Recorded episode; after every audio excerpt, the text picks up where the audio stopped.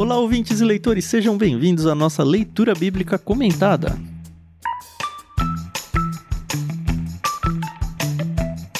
Eu sou o Thiago André Monteiro, arroba vulgutan. Estou aqui com a Carol Simão, com Edu Oliveira e a bola da vez é Êxodo, capítulo 11. Bom dia, amigos, tudo bem? Oi, pessoal, tudo bem? Aqui é a Carol Simão e vou fazer uma pergunta pro Tan e pro Edu. Se vocês vivessem no Êxodo e os pais não colocassem o sangue nos umbrais, vocês estariam aqui hoje?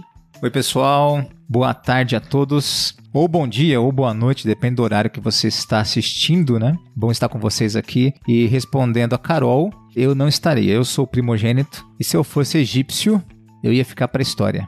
Já era, né? Já era.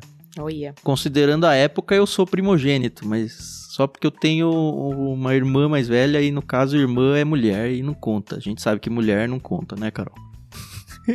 Pois é, eu teria passado ilesa aí. Mas ainda ninguém morreu aqui, né? Ninguém morreu nesse capítulo. É, Só foi anunciado. Ainda. Ele só tá contando o que vai fazer. É. Bom, a gente faz a leitura, como vocês já sabem, na NVT da Mundo Cristão. Obrigado, Mundo Cristão, por emprestar pra gente. E a trilha sonora que a gente usa no meio dos blocos aí é da Maria Lídia também. Obrigado pelo empréstimo da trilha Maria Lídia. Seremos, como diz aqueles bonequinhos do Toy Story, né? Seremos eternamente gratos. Pois é. O capítulo de hoje ele é super curtinho, ele tem 10 versos só. Se eu não me engano, no estudo da semana passada, eu nem sei se eu trouxe isso pro áudio, mas eu me lembro de ter lido isso em algum lugar, de que ele meio que funciona como um capítulo junto com o 10. Mas como a Bíblia ela tá dividida em 10 e 11, a gente faz a divisão conforme a gente encontra nas Bíblias mesmo.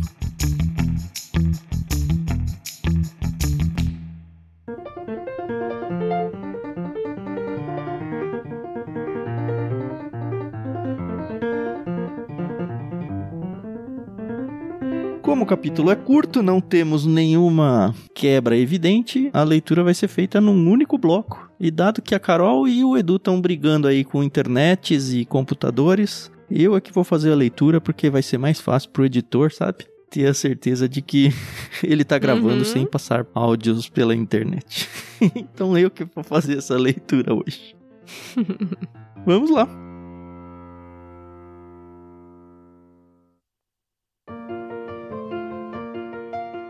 Então o Senhor disse a Moisés: Atingirei o Faraó e a terra do Egito com mais uma praga. Depois disso, o Faraó os deixará sair de seu território. Quando por fim ele permitir que saiam, praticamente os expulsará. Diga a todos os homens e mulheres israelitas que peçam objetos de prata e ouro a seus vizinhos egípcios. O Senhor havia feito os egípcios verem o povo com bons olhos.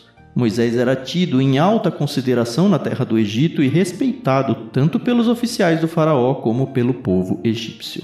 Moisés disse: Assim diz o Senhor: À meia-noite de hoje passarei pelo meio do Egito. Morrerão todos os filhos mais velhos do sexo masculino em todas as famílias do Egito, desde o filho mais velho do Faraó, sentado em seu trono, até o filho mais velho da serva mais humilde que trabalha no moinho. Até mesmo os primeiros machos dentre todos os animais morrerão. Então se ouvirá um grande lamento na terra do Egito, um lamento como nunca houve e nunca mais haverá. Quanto aos israelitas, porém, nenhum cão latirá contra eles ou seus animais. Com isso, vocês saberão que o Senhor faz distinção entre os egípcios e os israelitas. Todos os oficiais do Egito virão até mim e se curvarão, suplicando: Por favor, vá embora. Saia logo do Egito e leve com você todo esse povo que o segue. Só então eu sairei. E ardendo de ira, Moisés saiu da presença do Faraó. O Senhor tinha avisado a Moisés: O Faraó não lhe dará ouvidos. Por isso farei milagres ainda mais poderosos na terra do Egito. Moisés e Arão fizeram todos esses milagres na presença do Faraó, mas o Senhor lhe endureceu o coração, e ele se recusou a deixar o povo de Israel sair de sua terra.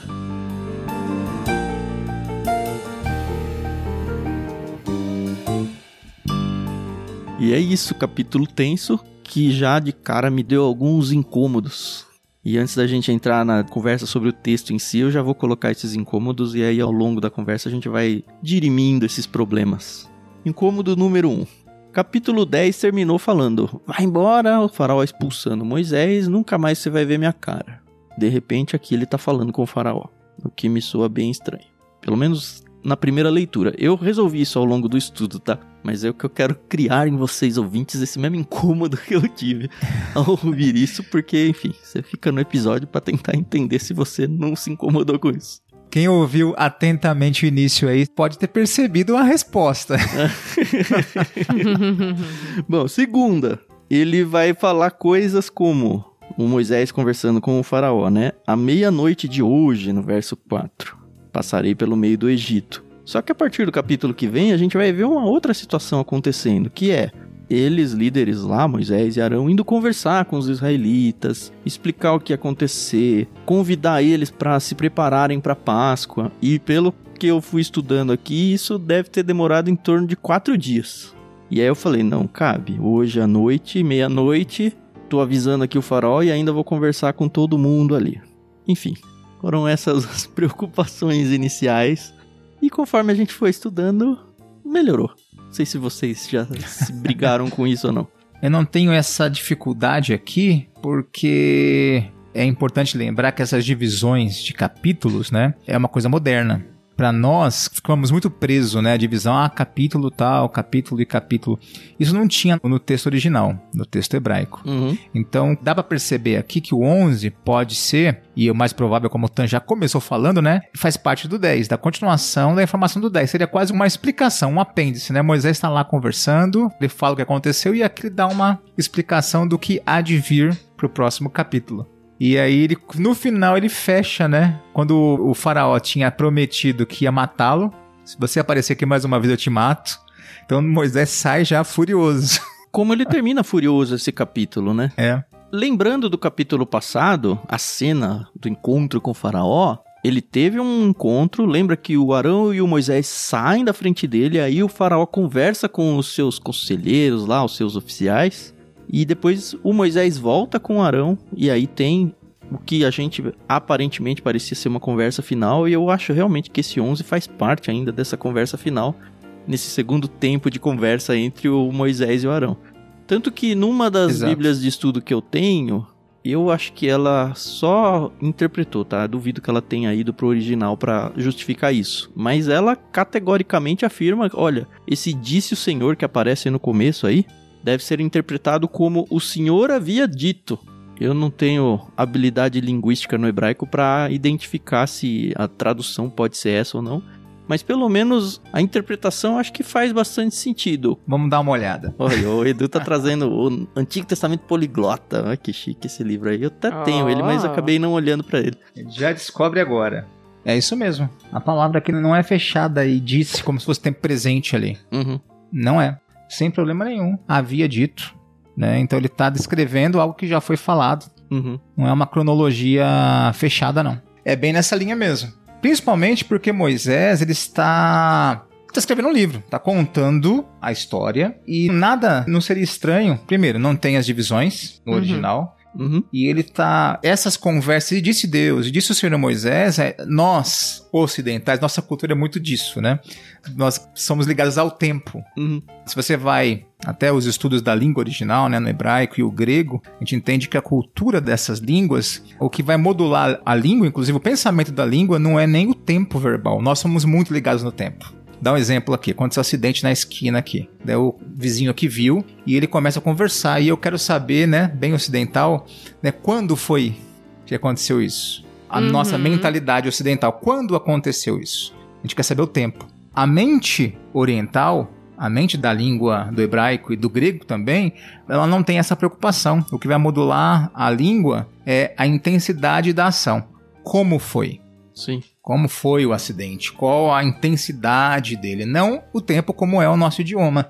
Então, até essas conversas de Deus com Moisés não necessariamente tinham que ser cronológica como a gente quer colocar na mente, né? Um dia apareceu Deus fala Sim, com Moisés, no sim, outro sim. dia ele fala outra parte, no outro dia ele conta, né? A gente quer fazer muito isso, é natural da nossa cultura, da nossa forma de entender Uhum. a língua. E aqui não, não há esse sentido aqui. não é de se assustar isso quando você vai lá pro texto e vê esse disse o Senhor a Moisés, porque para nós faz sentido.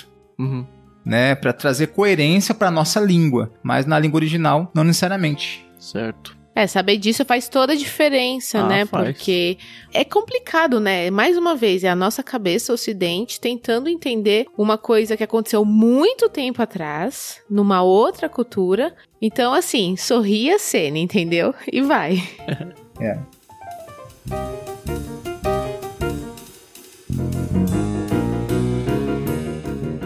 E eu acho que vale lembrar duas coisas que lá em Gênesis 15, Gênesis, hein, não Êxodo, lá em Gênesis 15, curiosamente, escrito pelo mesmo Moisés que está narrando os fatos aqui, né? Deus já tinha prometido para o Abraão ainda que os descendentes dele sairiam do Egito com muitos bens, coisa que a gente vê acontecendo aqui. Sim.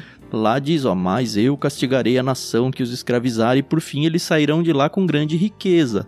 A própria questão da morte dos primogênitos, principalmente o primogênito do faraó, ela foi já dita no início do êxodo. Antes das pragas começarem, a gente mencionou isso também.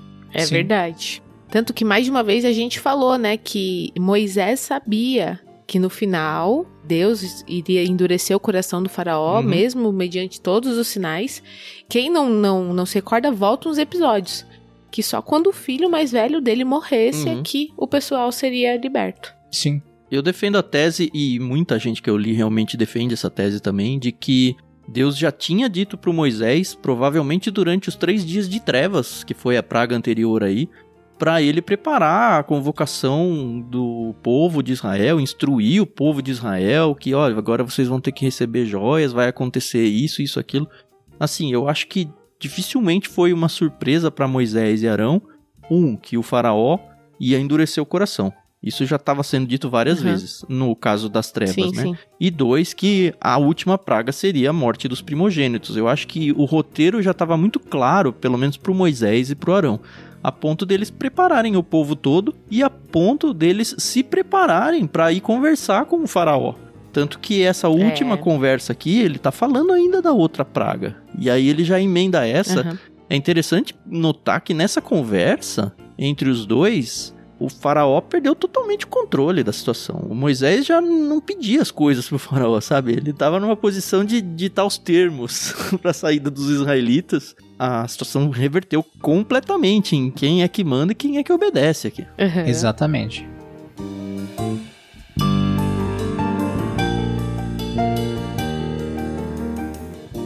E novamente, né, nos fazendo lembrar que Moisés está descrevendo posteriormente, né, mas Moisés não está lá com o livrinho, olha, eu vou fazer isso agora, né? É posterior isso, Sim. né, descrevendo o, o que acontece. A gente é muito ligado nisso, né? A gente quer colocar cronologia Uhum. em tudo, né?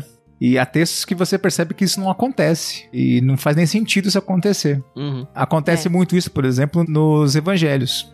Você percebe que os evangelhos, mesmo os sinóticos, eles são coerentes no conteúdo, não há problema, mas eles não necessariamente seguem a mesma linha. A cronologia dos eventos muitas vezes não bate, né? E muita gente no- na mente ocidental fica muito incomodada com isso, coloca até em xeque as escrituras por conta disso. Exatamente. Mas é isso, são duas culturas, duas épocas, dois povos escrevendo cada um dentro da sua maneira. Então não dá pra supor que todo mundo pensa do mesmo jeito ou registra os acontecimentos da mesma forma. Exatamente.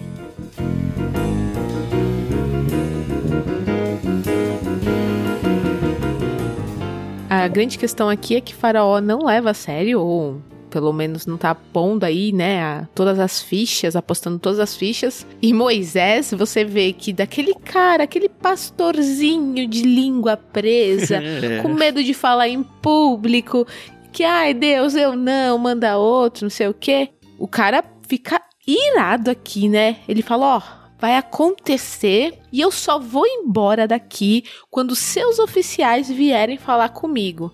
E é interessante que não tô falando que Moisés era assim, mas você já conviveu com aquela pessoa que realmente é muito tranquila, mas a vida vai, né, dando ali uma situação complicada pra pessoa e a pessoa até você ver a pessoa perder a paciência e você fala, calma, calma, tá, tudo bem, beleza.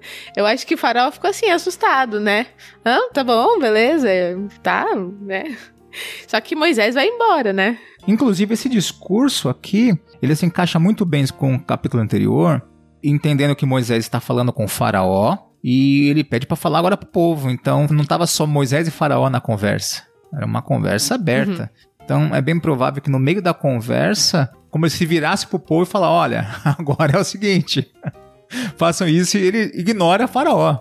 Agora a conversa não é contigo mais, deixa eu falar pro povo façam isso, isso e isso. Mas ainda acho que ele já tinha meio que falado com o povo, porque de fato a gente vai ver a partir do capítulo seguinte que demandava muita preparação para a Páscoa. Não era um negócio que, ah, pega ali um negócio que você já tem em casa, sabe? Era um negócio que realmente o povo tinha que estar preparado para aquilo. Exato. Isso, e obviamente eles iam se preparar por pelo menos ainda quatro dias. Sim. Então uhum. tem tudo isso, né? Pra gente estar tá claro, não foi imediatamente, incluindo a informação da meia-noite lá, né? É, então, isso aqui eu acho uhum. que não dá pra gente fugir muito da cronologia, porque pelo menos na tradução da NVT, e, infelizmente eu não fui atrás para ver se ela foi infeliz aqui ou não, mas acredito que não.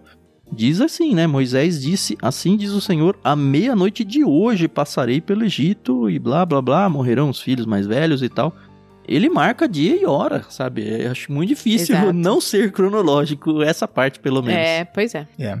Na atualizada, ele fala cerca da meia-noite. Ele não fecha que será nessa, né? Ele De fala hoje. um horário específico. Cerca da meia-noite passarei no meio do Egito. Então talvez seja uma forçação hum. de barra aqui, não sei. Mas enfim, o fato é, é que já estava decretado. é. é. Não tem jeito. Não tinha mais pra onde correr. É.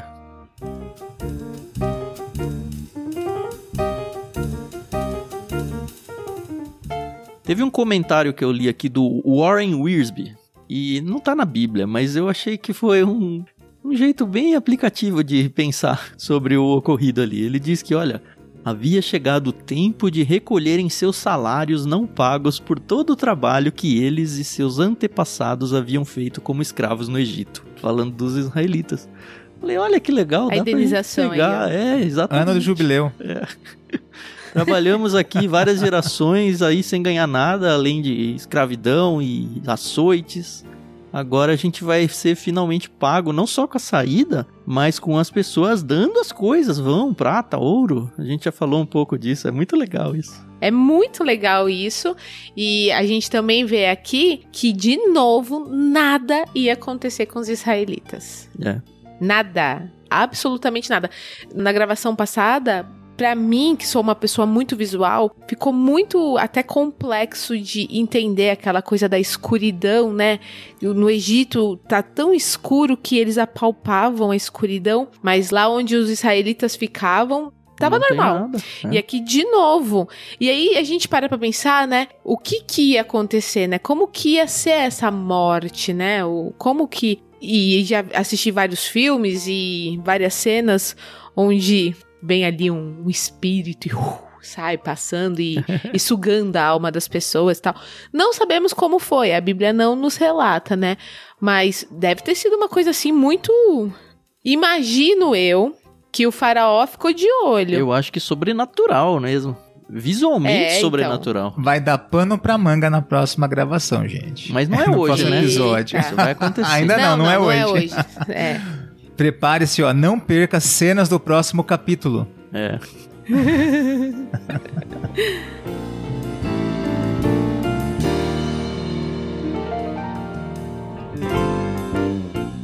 Agora, quanto a essa entrega de objetos de prata e ouro aí que os egípcios deram aos israelitas, eu sempre tive a impressão, uhum. e talvez a gente até tenha dito nos episódios passados, de que a sensação dos egípcios é ai, sai, sai, sai, vai, to, leva, leva. Meio que como um bandido que entra na nossa casa e o que a gente mais quer é que ele vá embora, então a gente não se importa que ele leve as coisas desde que deixe a gente em paz. Mas aparentemente não é essa a impressão que o texto me dá.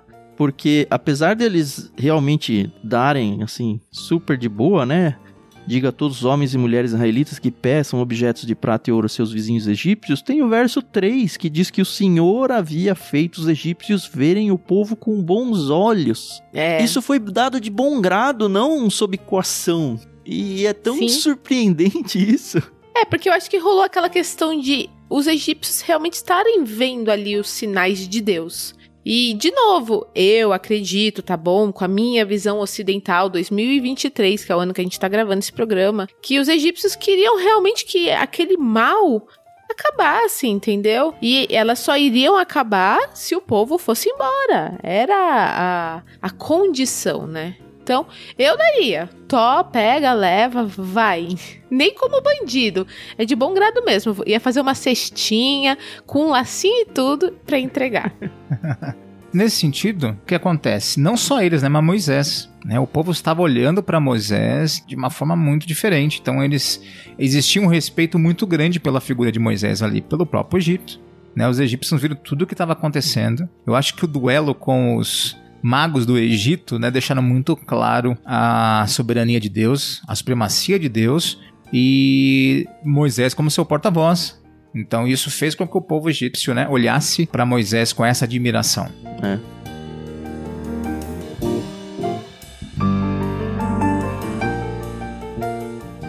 Antes da gente entrar no que eu considero o ponto mais complicado, vai, desse capítulo, eu só queria destacar mais uma vez, se não me engano, é a terceira ou quarta vez já, que Deus claramente faz acepção de pessoas e diz que Israel vai ser tratado diferente, ou que no caso os egípcios, né, que vão ser tratados diferentes de Israel.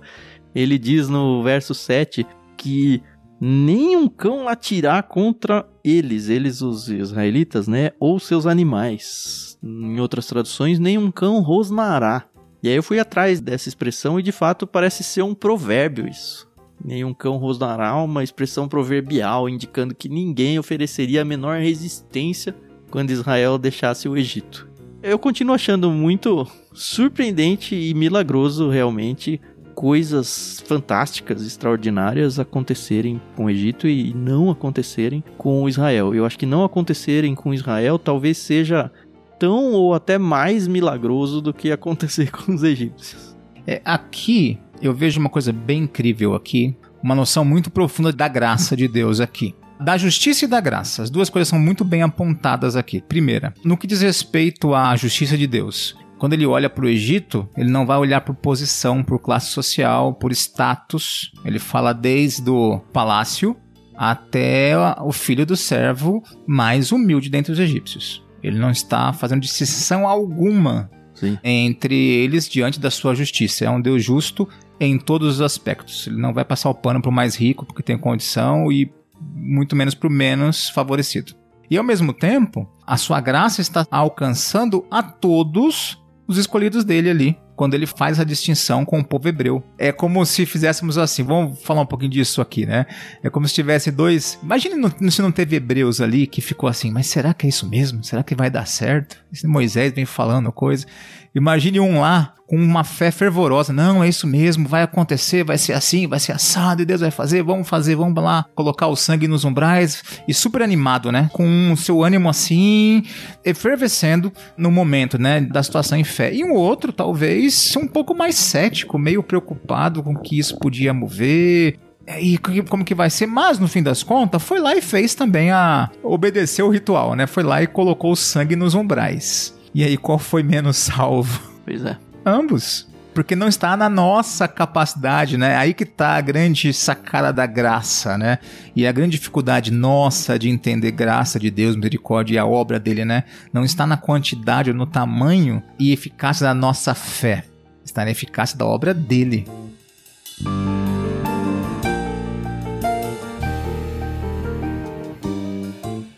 Apesar da sua resposta aí que mais ou menos pelo menos em parte, responde as minhas angústias, Edu. Eu quero trazer duas perguntas que, se você que leu esse capítulo não fez a si mesmo, eu acho que você não leu com a devida atenção ou não tem uma empatia ao próximo tão bem desenvolvida. Não que eu tenha, tá? Porque eu sou um dos caras com maior problema nessa área, mas enfim. As perguntas são: a primeira até mais fácil de responder. Por que raios Deus matou apenas os primogênitos? E a segunda, que é a que faz o bicho pegar mesmo, é Deus estava sendo justo ao fazer isso, quando o verdadeiro culpado era o faraó. A gente está vivendo tempos, não sei se você está ouvindo isso na época da publicação, mas há muito pouco tempo teve um ataque. Está tendo, né? Na época que a gente está gravando isso, está tendo uma guerra entre a Palestina e Israel. E há alguns dias, contando a data de gravação desse episódio, rolou um ataque a um hospital e, enfim, o mundo ficou todo, puxa, inocentes. Durante a guerra toda tá todo mundo preocupado com isso, né? Inocentes uhum. estão morrendo, estão envolvidos e não tem nada a ver com isso e tal. E eu não consigo não pensar isso também nesse contexto, porque quantas famílias no Egito não tinham nada a ver com isso? Elas só estavam lá e de repente todo mundo vai ter um filho morto dentro de casa. Como que Deus faz um negócio desse, sabe? Como que dá para defender a causa de Deus? Como que dá para dizer que ele tá sendo justo ao fazer isso, sabe? Por que, que ele não culpou só o faraó? Enfim, quero jogar essas duas perguntas para vocês se deliciarem a partir de agora. é, então, quando a gente coloca a questão justiça de Deus dentro da perspectiva humana, nós vamos questionar isso. Porque nós somos limitados e nós criamos justiça baseada no nosso ou sentimento, ou circunstância. Por exemplo, uma pessoa que tem muita facilidade com. Ah, eu compro regras com muita facilidade. E o ser humano é muito bom nisso, né? Quando você faz algo que para você ou foi difícil, mas você um dia chegou lá, você tem a tendência a olhar aquele que não consegue com um ar de, ah, eu sou melhor que ele. Uhum. Ah, eu consigo. Então você cria uma, um nível, né? E nós temos essa tendência de olhar a justiça dentro da nossa perspectiva e é uma armadilha, porque a justiça dentro da perspectiva humana ela pode ser situacional, circunstancial, por exemplo. Você comentou sobre a guerra, né? Do lado judeu, eles olham o ataque aos, ao outro lado como justiça em prol do que eles fizeram com os seus. Uhum. E do outro lado, eles também olham como justiça em prol do que eles afirmam, né? Os anos que os judeus estão pisando sobre eles ali em toda aquela situação da faixa de Gaza, né? Tendo tirado eles dali com a chegada pós Segunda Guerra Mundial e tal. Então você vê que cada lado vai ter um pano de fundo. E obviamente, humanamente falando, a gente tem que olhar e é terrível ver o, o, mal, né? E ver isso acontecendo, ver o inocente. É, a questão é que o incômodo dos dois lados existe e tem explicação justa, assim, humanamente falando. Sim. Então, dos dois lados, inclusive. É. Dos dois lados. Então, é, quando a gente olha humanamente falando, a gente vai acabar entrando em, em questões circunstanciais. Nós temos que apelar para a justiça de Deus. Uhum. E aí, quando a gente coloca a justiça de Deus em jogo, nós temos que lembrar uma coisa. É quando uh, ele fala com o profeta, né? Ele olhou para o mundo e não viu um justo nenhum sequer. Então, debaixo da justiça de Deus, não há um. Não há um que possa dizer, Senhor, ó, eu tô aqui e eu passo na. Como que é? Na. na, na balança, régua, não, né? na régua. Eu passo na régua. Não existe. Uhum. Então, dentro da justiça de Deus, que é perfeita, pura e clara, não há um que escape. Então, quando a gente olha para a justiça de Deus não para nossa, o panorama muda é. drasticamente. A gente começou o êxodo com o faraó mandando matar todos os meninos que estavam nascendo. E falou que é absurdo. Que absurdo. Exato. A gente fala a mesma coisa de Herodes. Por que, que nós Exato. cristãos não falamos aqui quando Deus fala, eu vou matar todos os primogênitos? Por que, que a gente fala? Que absurdo também. É. Qual é a diferença? Nenhuma. Nenhuma. É, é, terrível ver a morte do. Inclusive, a Bíblia fala sobre isso, né? Deus não se agrada na morte do ímpio. E isso é importante, isso a gente tem que entender. Né? Deus não se agrada na morte do ímpio. Tanto que ele promoveu um plano. E não foi um plano B, né? Ah, como o homem caiu, vou fazer um plano. Não, o plano é, é desde a fundação do mundo, desde antes da criação do mundo. Uhum. Né? Esse plano foi uhum. estabelecido, né? Mas é sempre importante entender a justiça de Deus como modelo, não a nós. Inclusive, até estava no nosso pequeno grupo de quarta-feira tratando um pouquinho sobre isso. E nós entramos nessas questões, né? Quando não só agora com os primogênitos dos egípcios, mas quando nós vemos a ordem de Deus para o povo entrar na terra. E a ordem era tirar todos os povos da terra. Mata E os judeus mundo. não cumpriram, não mata todo mundo. Óbvio que, inclusive, até algumas notações de ah, e mataram todos os homens de um povo, depois passa alguns séculos, você vê na história, ah, mas tinha povo, esse povo estava lá ainda, né? Porque não foi cumprido. E o conceito de dizimar todos ali era aquela batalha, né? Em especial. Uhum. Mas há uma coisa interessante ali, que vai diferenciar dos outros povos. Esses povos daquela região, que hoje é a Palestina, hoje é Israel, e que vai encaixar Egito, esses povos da primeira história, né? Esses povos que vêm daquela cultura da Mesopotâmia, ou os descendentes de Sem, tudo parente ali, se a gente colocar na ponta do lápis, uhum. né? Tudo uhum. descendência ali, eles queira ou não, tiveram contato oral ou não, cultural, num conceito de Deus, de um único Deus. Pastor, como você vai pode falar sobre isso aí biblicamente? Fazer uma afirmação bíblica, o livro de Jó, o livro mais antigo da Bíblia, não faz uma alusão a Pentateuco, não faz uma alusão aos patriarcas, uma alusão a Moisés, a nada da cultura hebraica, e você vê um homem que entendia que precisava adorar o único Deus. Então você vê de um outro povo adorando a Deus. E quando você vai para os profetas, você vê ele fazendo, usando o povo hebreu como ferramenta de julgamento para aqueles povos e também usando aqueles povos como julgamento para Israel, né? Então ele faz com todo mundo ali, né? Esse trabalho é feito com todos. Uhum. Deus julga conforme a sua justiça, não só hebreus, mas também os, esses povos ao redor. E aí você vê isso acontecer, você fica perdido, né? Com isso, mas você vê Deus julgando esses povos. Deus leva o povo para Babilônia e fala que depois vai julgar a Babilônia. E para eu fechar aqui, eu vejo uma diferenciação, por exemplo, quando você vai no Novo Testamento, e Paulo está lá em Atos, em Atenas, e ele fala uma coisa: ele fala que Deus não levou em conta a ignorância daqueles povos. Uhum. Você percebe que é já é um outro povo que não vivenciou, não experimentou aquele primeiro contato com esses povos ali que tiveram acesso à informação desse único Deus. E Paulo fecha, né? Mas não mais. Agora uhum. Deus vai cobrar de cada um de vocês, porque vocês têm acesso a ouvir a mensagem do Evangelho. Vai lá, Carol. Eu acho que ninguém falou ainda, você pode até começar por aí, Carol. Por que primogênitos? Não sei se você tem essa resposta. TT eu não tenho, entendeu? Tô aqui para aprender daquelas.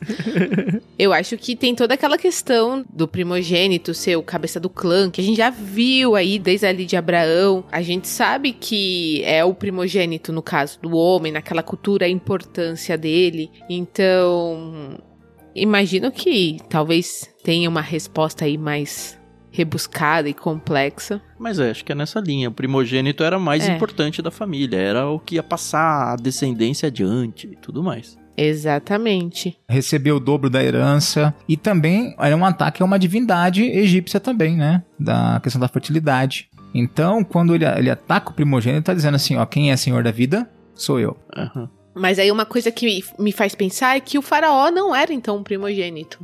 É, ele não morre, né? Não sei. Boa pergunta. É, não morre aqui, pelo menos. É. Mas é uma pergunta interessante mesmo. Mas não quero perguntas, Carol, eu quero respostas. Por que raios Deus fez isso? Assim, como é que a gente pode continuar chamando Deus de justo se ah, ele tinha que ter culpado o faraó, não o povo lá comum? Eu gosto de pensar como o Edu falou, né? Que não há um justo, um justo sequer. Então, eu acho que a gente começar a questionar a. Divin... Não divindade, mas a gente começar a questionar os porquês de Deus vão fazer a gente enlouquecer mesmo. É. Porque a gente nunca vai chegar a uma resposta. Mas tem um apontamento. Deus está aqui apresentando um modelo, né? Os primogênitos de cada família morrem, representando o seu estado eterno, seu estado de separação de Deus. E Deus nos resgata por meio de quem? Do seu primogênito. É, ele vai apresentar essa ideia dos primogênitos, né? Lá na frente, quando vier a lei mosaica, ele vai falar: todos os primogênitos são meus. E os israelitas mesmo, eles têm que resgatar a vida dos primogênitos. Dos animais nem dá para resgatar, eles têm que ofertar a Deus o primogênito dos Sim. animais. E dos humanos tem que ser resgatado por outro animal, porque senão é de Deus. Exatamente. É. E Deus se apresenta para a humanidade, ele usa esse termo, né, com seu primogênito. Não é único, né, mas primogênito filho. Então ele entrega o seu primogênito, é. o primogênito dele, ele entrega sem precisar, né? É o justo pelo injusto. Uhum. E aí, eu pergunto para vocês dois, e eu sei que, por exemplo, tem outras pessoas que estão ouvindo aqui que têm filhos homens. Vocês dariam seus primogênitos? Né? Essa é uma pergunta que eu me faço. Eu ia resgatar eles com o animal. Mas assim, humanamente falando, não dá. Não dá. É, então, exato. Porque quando eu olho para os meus filhos e um ainda está na minha barriga, eu já tenho um amor tão grande que eu me doaria, mas eu não doaria nenhum deles, entendeu? Uhum. Foi o que Deus pediu pro Abraão, o Isaac. O Isaac é. é tá certo que teve o Ismael, mas enfim, ele era o primogênito da Sara ali. Tem que sacrificar é. o Isaac. E olha é. como isso não estava longe deles, né? Quando a gente fala disso, Deus tratando e mostrando seu poder, não estava longe daqueles povos, porque existia naquele período, uma adoração a Moloque. Uma adoração que os pais deliberadamente matavam seus filhos. Meu Deus. Em especial os primogênitos. Mas é muito estranho isso pra Deus, né? Eles faziam isso. E, aliás, quando Deus manda. a vários povos que Deus manda tirar da terra tinham por adoração esse Deus. E Deus condena isso pra eles. Eles falam, E Deus não, condena eu isso, nunca é. pedi pra vocês fazerem sacrifícios de Exatamente. humanos. Inclusive, há um rei, é o pior rei de Israel, né? Manassés. E o texto bíblico fala que ele fazia isso. Ele fez isso. Meu Deus. É. A resposta que eu dou pra isso tudo Hum. não é uma resposta fácil, não é uma resposta que consola o coração de ninguém, mas é uma resposta. E eu acho que é uma resposta bíblica. Aqui quem tá tirando a vida, Deus não falou, ó, vão lá e matam. Se bem que ele vai fazer isso depois na terra, né? Mandando matar, a gente já falou um pouco. Mas aqui é o próprio Deus quem vai lá tirar a vida dos primogênitos. Ele manda seus anjos e tal, mas enfim, não é um vingador de sangue humano que vai lá matar todo mundo. E pra mim só revela uma coisa. O Senhor da vida, e o Edu falou isso nesse episódio. O Senhor da vida é Deus. Eu posso me debater, eu posso discordar, eu posso me solidarizar, eu posso me revoltar, mas Deus dá e Deus tira conforme a sua vontade soberana e acabou. E nós só temos que aceitar isso. E bendito o nome do Senhor, E né? bendito o nome do Senhor. Eu acho que a nossa revolta é equivalente, vai, à questão da eleição. Mas porque uns vão ser salvos e outros não?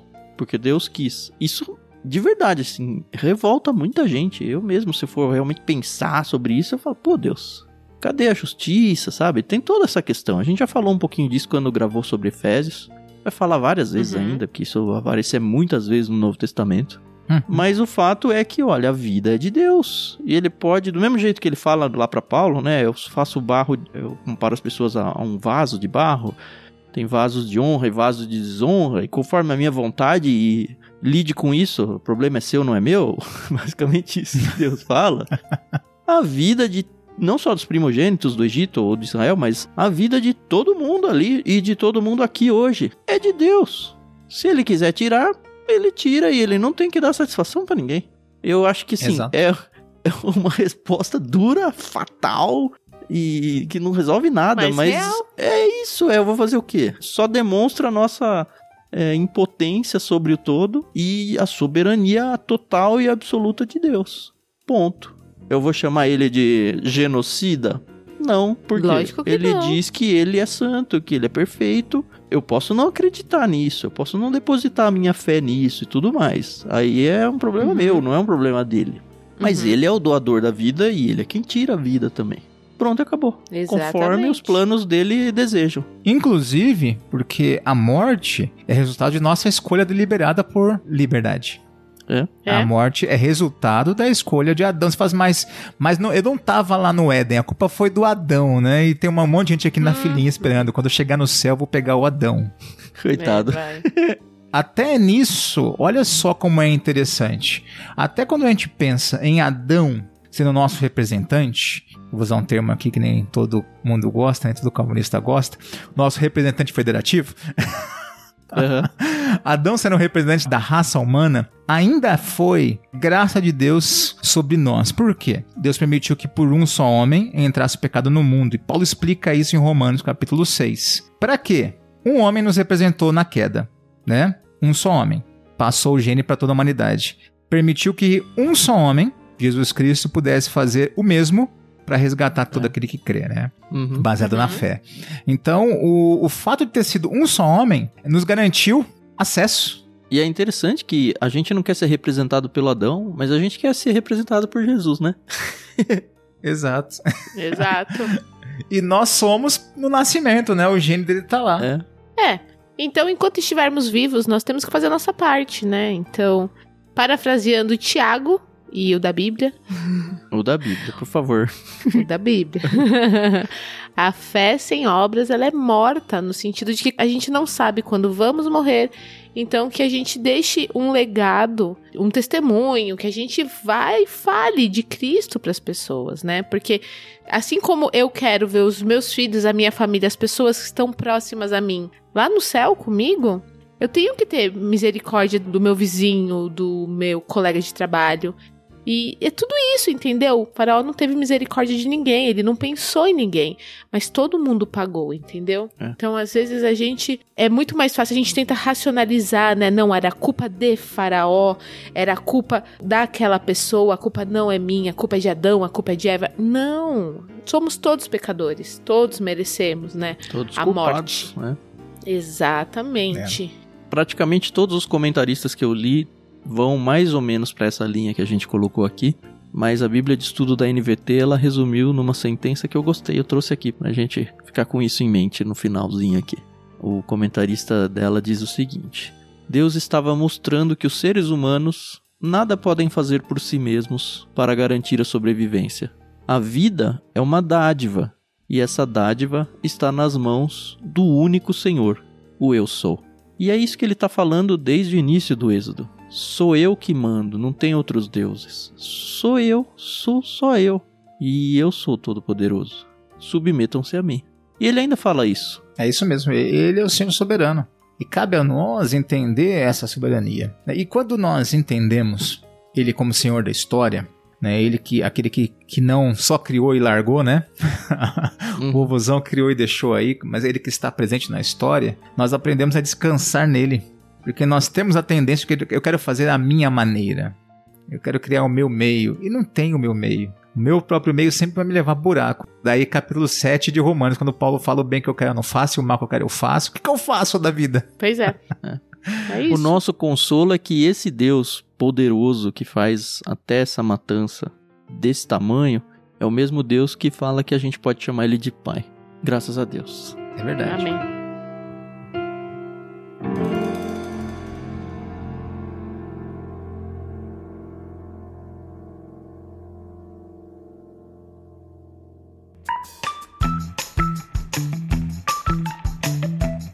Isso, eu acho que foi um capítulo duro, um capítulo mais curtinho. Na verdade, a matança ainda não aconteceu, né? Ela vai, vai acontecer. A gente vai ter no capítulo seguinte a Páscoa, a famosa Páscoa. Uhum. A gente vai entender a origem dessa. É, uma festividade, né? A comemoração da saída do Egito. E a gente só tem um ressignificado da Páscoa hoje porque Jesus morreu na época dessa Páscoa, a Páscoa que os judeus estavam comemorando. Quando chegarmos lá no Evangelho. Aliás, a gente já passou em um, né? Em Lucas, mas ainda tem outros três pra gente lembrar disso. Isso aí. Mas a primeira Páscoa, a origem da Páscoa mesmo, tá aqui no capítulo da semana que vem. Eu espero que vocês ouvintes estejam com a gente. Eu espero que vocês saiam daqui entendendo a seriedade de Deus e não de mal com Deus, mas tendo no coração de vocês o temor que é devido a Deus e sabendo que eu não posso brincar com esse Deus não, mas sabendo também que ele é o nosso Pai. Inclusive, só para não perder tá, a, ponte aí, que ela é bem importante, ao mesmo tempo que ele é o soberano, o Senhor, como o Tan já comentou novamente aí, quando nós olhamos cristãos, né? Você que entendeu quem é Deus na história, o que ele fez na história, nos chamando a- ao caminho da graça, ele dá uma ordem para nós. Nós falamos aqui agora, olha, eu fico chocado com o que está acontecendo com a guerra. Né, com as mortes, fico chocado quando eu leio um texto desse e fico mesmo. E nos é dado um- o mandado cultural, né? A UID e fazer discípulos, né? Não é um mandado para você ser missionário, para alguns sim, né? No outro país, no outro continente, né? Mas é um mandado para que você seja aonde você estiver testemunha. Então, em outras palavras, é a gente fica chocado com a morte, com o que está acontecendo e devemos mesmo, é, faz parte da nossa humanidade, mas deveríamos ficar tão chocados com o destino eterno daqueles que estão ao nosso redor de falar assim, peraí, Deus me colocou nesse momento da história, neste local, neste convívio familiar, neste convívio social, com essas pessoas que eu trabalho, que eu estudo, e é meu dever, dado por Cristo Jesus, de ser testemunha, é o ir de fazer discípulos né, em toda a criatura. E normalmente nós terceirizamos isso, ah, isso é papel do pastor, isso é papel da igreja, né, instituição. Não, e não é, é nosso papel. É o que a gente está tentando fazer aqui no LBC, até dar na mão de vocês, ouvintes, mais uma ferramenta para gerar conversas que vão levar a isso. Aproveita, É. Exatamente. tá bom. Semana que vem a gente volta, então. Eu queria agradecer o pessoal que ficou e que passou aqui no Discord ao longo da gravação de hoje. Gente tá aqui gravando numa sexta-feira, com vários problemas técnicos e tudo, mas Deus tem abençoado também nessa parte. Aliás, aproveito para relembrá-los que vocês devem continuar orando por nós, por todos, todos os sentidos. Olha só, não é só as nossas vidas, é até que a internet funcione, sabe? Porque se não funcionar, a gente não consegue gravar. As coisas mais bobas possíveis. Mas você deve sim participar desse projeto em oração com a gente, porque todo mundo junto aqui está servindo ao Senhor. Inclusive vocês, como ouvintes e participantes seja de financiamentos coletivos que vocês já conhecem, seja de uma rede de oração que a gente tanto necessita. É isso, obrigado, Carol. Valeu, Edu. Semana que vem a gente tá de volta. Tchau, tchau. Obrigada, pessoal. Uma boa tarde para vocês, boa noite. Um... Até semana que vem. Muito obrigado a todos. Até a próxima semana e que Deus abençoe vocês.